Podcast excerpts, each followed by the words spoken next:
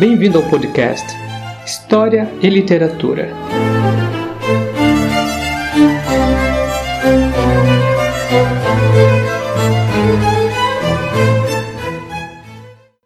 Olá, eu sou Fabrício, professor de literatura, e hoje recebo o psicólogo Romário Schmidt para uma conversa sobre a Síndrome de Madame Bovary, ou Bovarismo.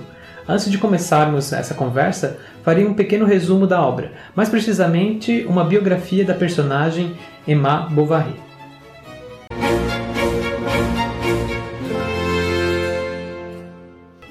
Bom, Madame Bovary é um romance realista de Gustave Flaubert, publicado em 1857. Esse romance narra a história de Emma Rouault, uma jovem que se casa com o médico provincial Charles Bovary, tornando-se assim Madame Bovary, uma jovem que tem relações adúlteras, que evita a banalidade a mediocridade da vida provincial. Lembrando que esse romance marca o início do realismo na literatura. Inclusive, o Flaubert ele vai ser então indiciado e vai precisar se explicar pela publicação desse romance, não é que retrata a realidade da sociedade francesa do século XIX.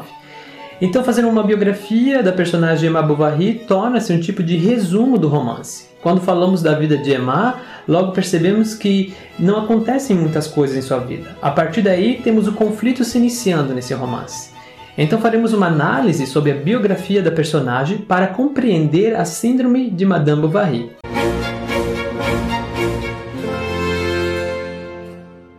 Bom, na primeira parte do romance, ela fala sobre a vida monótona de Emma depois de se casar com Charles Bovary. Nesse período, ela consagra seu tempo à literatura, como ela fazia no convento, para fugir daquele universo medíocre que ela vive. É interessante como Flaubert nos mostra a vida não idealizada dentro do romance.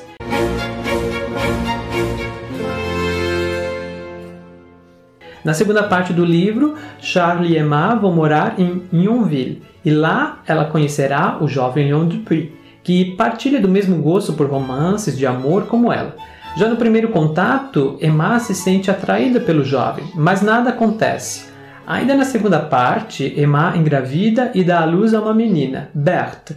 Essa filha nunca será amada por ela. Ela diz que a menina é feia e confia a pequena aos cuidados da Madame Rollet, uma senhora de um meio social pobre e que servia como ama de leite para a pequena Berthe. O prefeito de Yonville promove regularmente aos domingos noitadas para jogar cartas em sua casa. Então, nesse contexto, Emma terá um contato mais próximo com Leon, trocando livros e compartilhando poesias.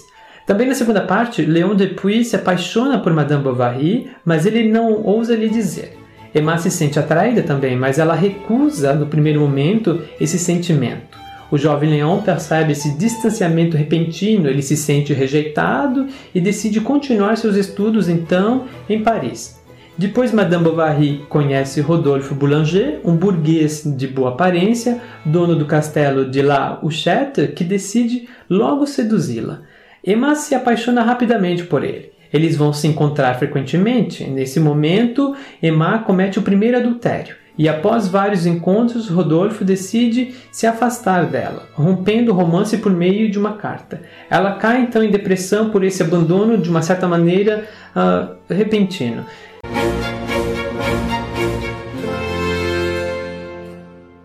Na terceira parte do romance, ela reencontra Leon Dupuy, Ali temos uma passagem em que Flaubert nos faz compreender que Madame Bovary comete o segundo adultério dentro de uma carruagem, que sai da Catedral de Rouen e por onde essa carruagem passa, ela chama a atenção dos burgueses que transitam pelas calçadas e veem um sacolejar excessivo do veículo, insinuando que os dois estão se amando dentro da carruagem.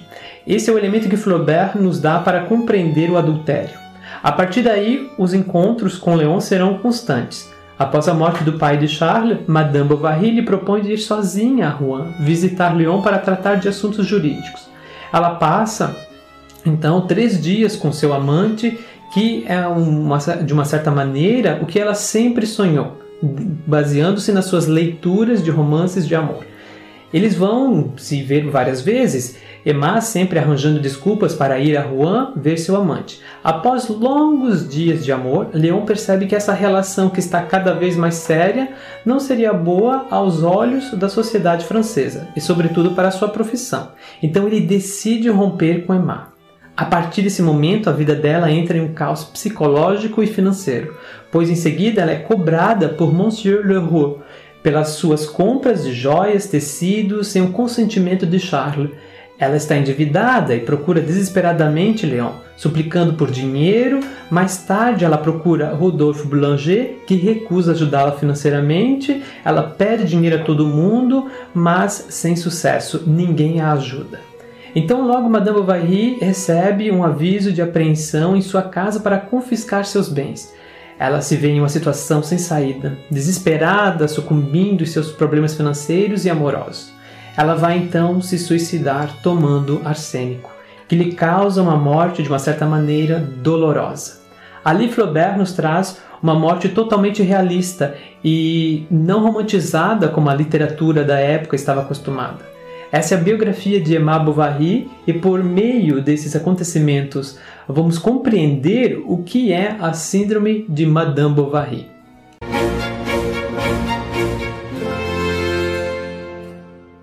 Então, após esse resumo da obra, né, gostaria primeiramente de dizer obrigado por nos ajudar a compreender essa síndrome de uma personagem tão icônica da literatura francesa. Obrigado, é um prazer participar dessa análise então, olha só, Romário, nós temos né, essa, essa síndrome, eu não sei se nós podemos chamar assim, então tu poderias, antes de começarmos essa análise do, da, da, personagem, né, nos falar o que é essa síndrome uh, e se nós podemos dizer que é uma síndrome ou que muitas pessoas falam de síndrome de Madame Bovary ou chamam de bovarismo, né? Qual é o termo correto utilizado pela psicologia? A gente não possui esse termo classificado no nosso DSM. O nosso DCM, ele significa o quê? Ele é um manual diagnóstico estatístico dos transtornos mentais.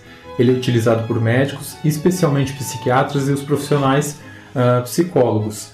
Né? A gente não tem essa classificação de bovarismo uh, no DSM, contudo a gente consegue sim compreender como essa patologia ou, né, ou esse transtorno, se assim a gente poderia chamar, é, como ele funciona no indivíduo, né?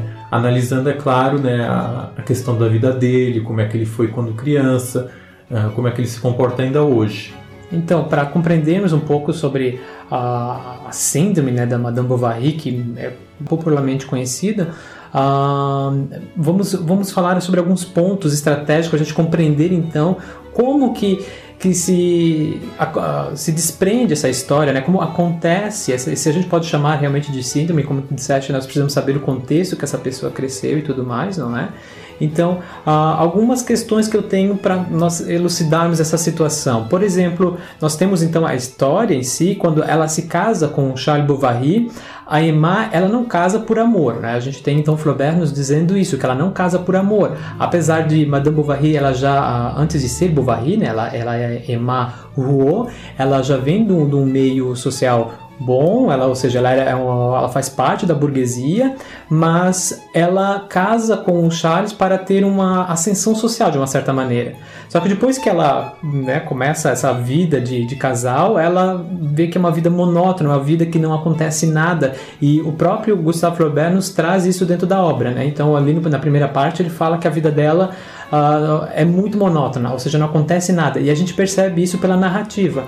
Então, ela lê muito como ela lia lá no convento. Ela lê muito esses romances que falam sobre esses amores utópicos. Né? Então, esses romances fazem parte da, da primeira parte do, do, do casamento da, da Emma Bovary.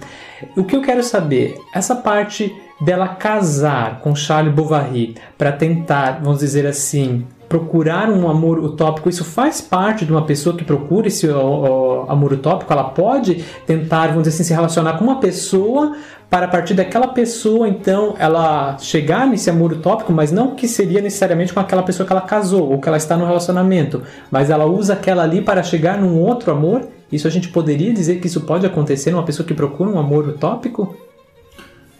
Então, Fabrício, o, o bovarismo, né, como a gente está compreendendo aqui, nessa análise, ele normalmente está atrelado ao que? Essa pessoa que ela está buscando essa necessidade de uma relação perfeita, né? E essa pessoa, ela constrói essa visão de relacionamento perfeito a partir das crenças e esquemas mentais que ela teve desde criança, né? Uhum. Aquilo que ela teve como falta ou aquilo que ela teve em excesso, tudo isso vai influenciar para ela criar essa visão.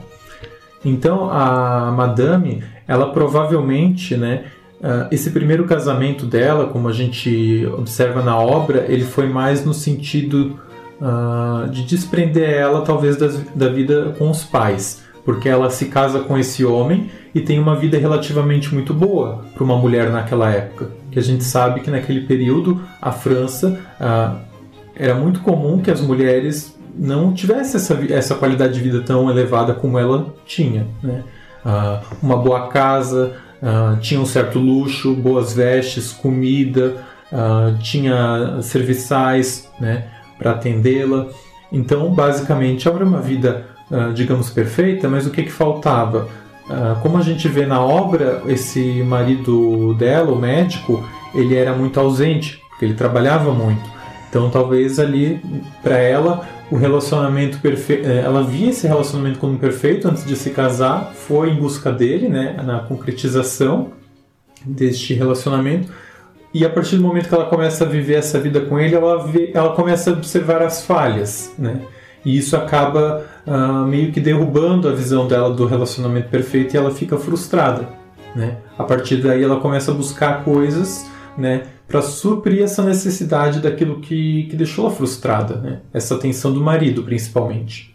Ah, isso é realmente interessante, porque ah, para compreendermos isso, né, essa questão dela procurar esse amor utópico, a gente também tem dentro do romance o Flaubert nos dizendo que esse desejo por um amor utópico é fruto das leituras que ela fez quando ela estava no convento e que ela ainda faz então quando ela está com o Charles Bovary, quando ela começa né, esse, esse casamento. E do ponto de vista então da psicologia, isso pode realmente contribuir para uma pessoa procurar esse amor utópico, ou seja, ela ter essa influência de livros que ela consumiu na literatura? Então, é bastante complexo a gente dizer que uma coisa influenciou a outra, né? Que, por exemplo, a leitura dela uh, causou uh, esse comportamento dela buscar esse amor.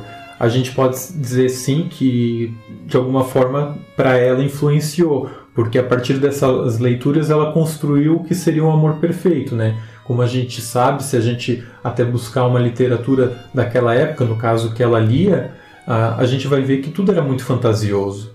Era tudo muito cheio de brilho, né? muito amor, uh, muita ternura, aquele uh, aquele calor humano, e a gente sabe que as coisas não são bem assim. As pessoas têm defeitos, as pessoas têm uh, qualidades, às vezes que para uma pessoa não é positiva, para outra é. Um exemplo bem singelo é a questão da teimosia. Eu posso observar uma pessoa e dizer, ah, aquela pessoa é teimosa. Talvez um amigo meu vai dizer, não, aquela pessoa é persistente. Né? Então são visões diferentes que a gente tem a partir da mesma coisa. Então, uh, tudo que constituiu que a Madame Bovary uh, lia é possivelmente sim uh, que aquilo influenciou ela a criar a visão do amor perfeito. Mas aquilo que causou essa necessidade dela buscar isso, certamente já começou desde criança. Talvez a, a falta dos pais, talvez a presença deles não acontecia com tanta frequência, como a gente sabe, nesse período a relação familiar era muito diferente do que a gente tem hoje. Né? Os pais não tinham uma supervisão das crianças tão recíproca, não era um contato tão próximo como hoje. E talvez para ela isso fez uma falta muito grande.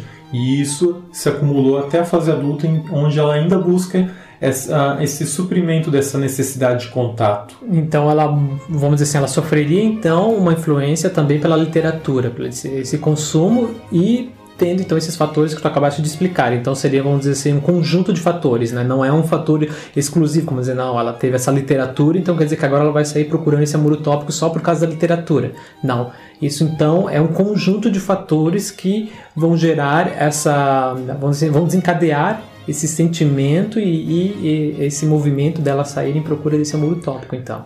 Isso, é um todo um conjunto de coisas, né? Isso vem da, da infância e ela vai desenvolvendo a partir das leituras dela, né? No caso dela, né? Uhum. Em particular, talvez outra pessoa não fosse dessa mesma forma, mesmo que a pessoa tivesse lido as mesmas obras dela, talvez ela tivesse uma, uh, uma conclusão diferente daquilo.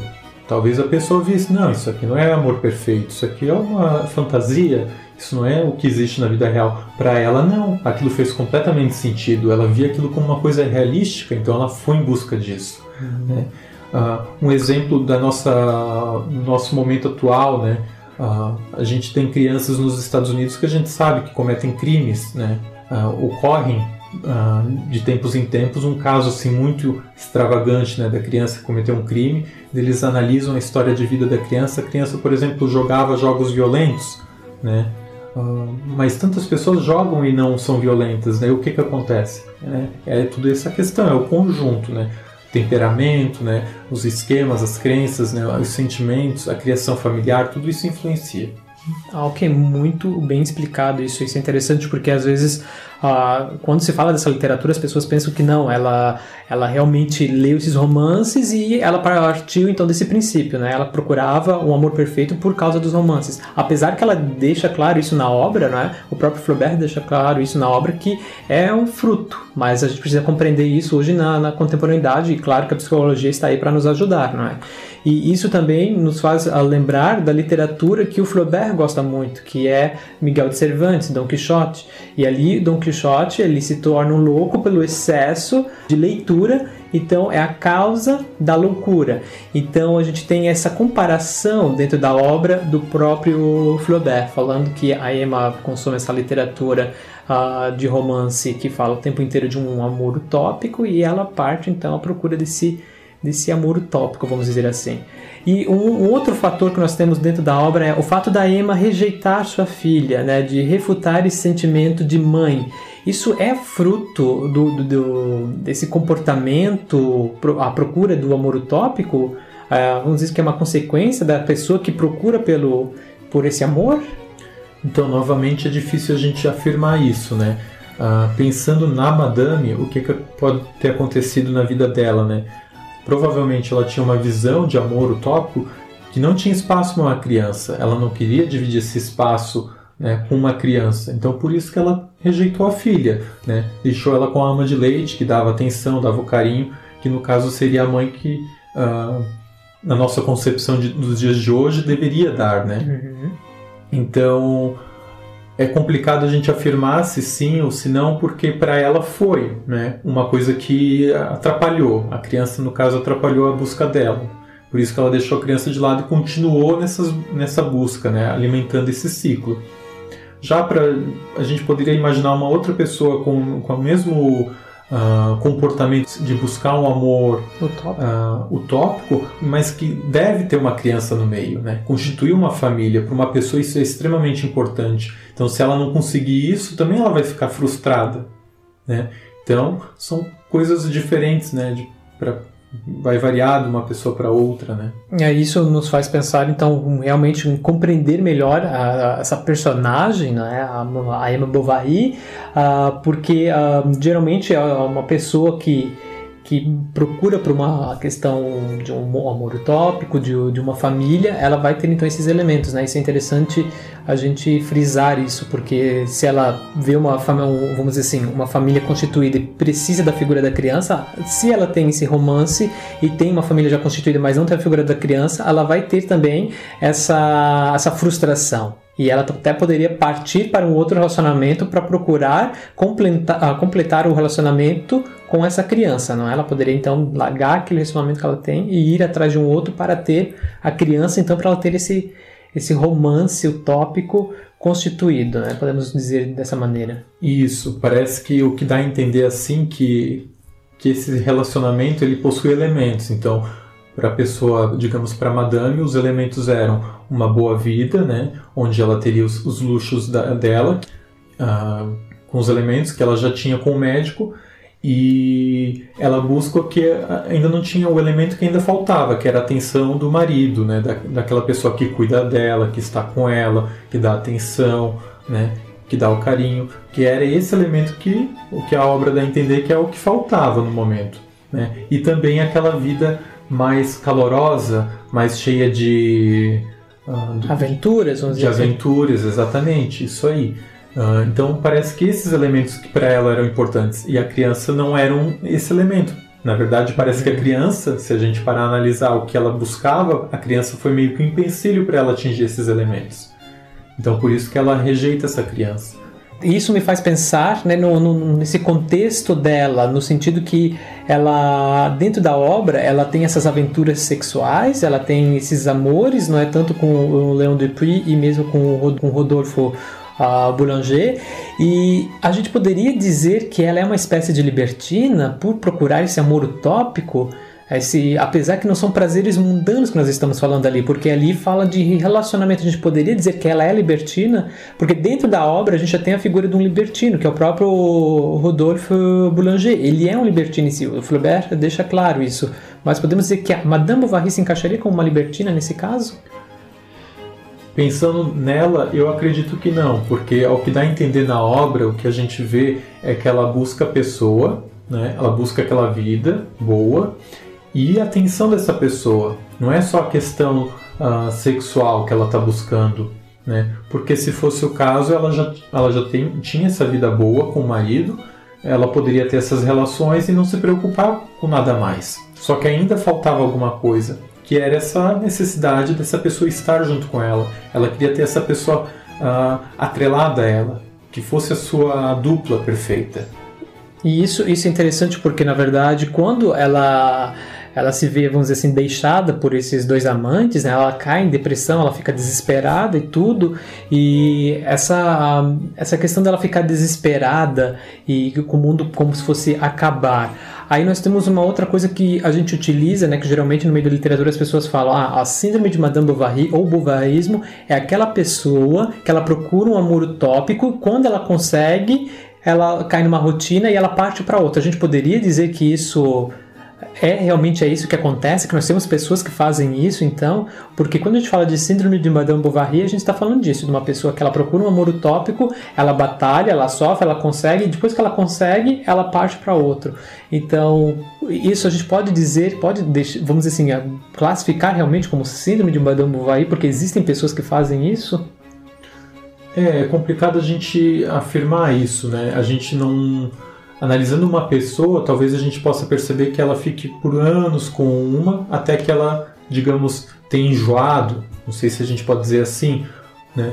Ou não sei o caso da Madame, quanto tempo que ela ficava com cada pessoa, né? A temporalidade influencia bastante essa análise, né? Se ela é uma pessoa assim que ela busca, né, ela tem um relacionamento breve com a pessoa, ela se, né, uh, começa a, digamos assim, namorar, se fosse nos dias de hoje, ela já está conhecendo a pessoa, de repente ela simplesmente enjoou, né? Sem motivo aparente. Não é porque ela percebeu um defeito da pessoa, não é por nada, ela simplesmente enjoou. Então, sim, aí a gente já vê que a pessoa tem alguma outra necessidade, que é sempre aquela aventura, sempre aquela, aquele vício em apaixonar-se, uhum. né? Então, sempre está nesse constante movimento daquele conhecer. A partir do momento que conheceu, já que não tem mais muita novidade, parece que a pessoa fica se desprende e busca outra coisa, né? E essa pessoa, certamente ela vai ter algum tipo de sofrimento posterior na vida, porque ela vai sentir essa necessidade, ela pode sentir isso, né, de querer ficar né, fixada com essa pessoa por muitos anos, ter uma vida longa, digamos assim, um casamento próspero, filhos. E isso vai trazer muito prejuízo para ela se ela não conseguir isso. Ela vai sofrer com isso e é quando ela normalmente vai buscar ajuda de algum profissional. Às vezes é por um amigo, ela pede ajuda. Esse amigo fala algumas coisas que para ela fazem sentido, então ela busca a ajuda de um profissional para ver como trabalhar isso. Então a gente tem uma complexidade muito grande, né? E falar sobre isso dentro do, do romance do, de Madame Bovary, a gente já percebe que a personagem Amar, ela é uma personagem complexa, né? Então, por isso que eu te convidei para falar um pouco sobre isso, porque quando se fala de síndrome de Madame Bovary ou bovarismo, as pessoas pensam que é isso, é a pessoa a, a ir atrás do amor utópico, se apaixona, luta, tem as aventuras, quando consegue, ela vai para outra. E a gente percebe que não é isso que acontece dentro da obra em si, né? Não fica muito claro. Então, por isso que nós precisamos esclarecer esses fatos. Então, são conjuntos de fatores, são, dizer assim, meios sociais que nós temos ali que influenciam também. Então, a gente não pode generalizar e classificar as pessoas dentro desse sentido de dizer, não, olha, ela sofre, por exemplo, da síndrome de Madame Bovary, não é mesmo? Isso, exatamente. Até... Uh uma questão pessoal minha, né? essa é a minha opinião bem pessoal. Ela não era essa pessoa que buscava constantemente, porque a obra deixa bem claro que ela busca. É, são basicamente três pessoas na vida dela: né? o marido, o primeiro amante e o segundo. né? Ela se frustra com os três. Então ela não tem o desejo dela concretizado no fim e ela decide tirar a própria vida, né? Porque a frustração e o sentimento de tristeza foi tão profundo, né? Que talvez ela entrou em choque de realidade, né? Que ela nunca ia conseguir. Mas ela ali ela tem um grande fator também que é o financeiro, né? Porque ela vive nesse mundo, é uma outra questão, que é nesse mundo ainda de procurar o amor utópico, ela, vamos dizer assim, ela adquire algumas dívidas, ela reforma a sua casa com, com cortinas, ela compra tecidos, ela compra joias, perfumes. Então depois, quando essa conta chega, não é? Ela não consegue, porque é uma conta impagável basicamente, e ela procura ajuda ajuda esses seus amantes e outras pessoas, só que ninguém ajuda. Então ela decide, né, ela já está, vamos dizer assim, desesperada, ela perdeu todas as suas esperanças tanto no amor e ela vende a sua vida financeira, né, que era o seu conforto, totalmente, vamos dizer assim, destruída. Então ela resolve colocar um fim na sua própria vida, né? Então a gente, a gente vê que ela não morre, eu imagino, né? Isso não levaria, não seria o fator em si, podemos dizer que não é o fator o, o, o amor, mas é o conjunto de coisas, ou seja, ela tem uma vida ah, amorosa frustrada e depois ela tem essa vida de conforto arruinada, né? Então isso levaria então ela a se suicidar, né? Seria um grande motivo para isso acontecer. Isso, né? exatamente. É isso que a gente vem trazendo, né? É, é a gente pensar em todos os fatores. O que aconteceu, ela teve esse desamparo, né? Das pessoas não ajudarem ela com aquela dívida que ela tinha adquirido naquele momento de euforia que ela tinha, né? Que tudo ainda era perfeito no momento que ela foi adquirindo essas, essas dívidas. Ela não via que uma hora ela ia ter o acerto de contas e depois de se dar conta desse desamparo que ninguém ajudou ela, né? Ela ficou, uh, digamos, uh, sem chão, né? Sem esperança, não, não tinha perspectiva de futuro e é o que define também a depressão, né? É a falta de perspectiva, de esperança e ela daí então toma a decisão de se matar, né? Isso é extremamente interessante, não é? Então, por isso que nós tivemos essa conversa né, sobre isso. Então, nós vemos que não são fatores e não são, vamos dizer assim, regras né, que vão classificar as pessoas dentro disso e dizer que a pessoa tem a síndrome de Madame Bovary. Não é? São vários fatores, são contextos não é, que vão levar isso. Então, quer dizer, uma pessoa que, que procura um amor utópico, não necessariamente ela vai se matar por causa do amor. Ela tem todo um contexto ali, como no caso da, da Emma, que é o financeiro, que ela vê o mundo então acabar. Não é? Isso é muito importante. Sim, exatamente. Sempre a gente, quando pensa em psicologia e pensa numa análise de uma pessoa, assim, a gente tem que analisar sempre o contexto uh, por completo. Não tem como a gente dizer que A causou B porque o comportamento da, das pessoas são muito complexos.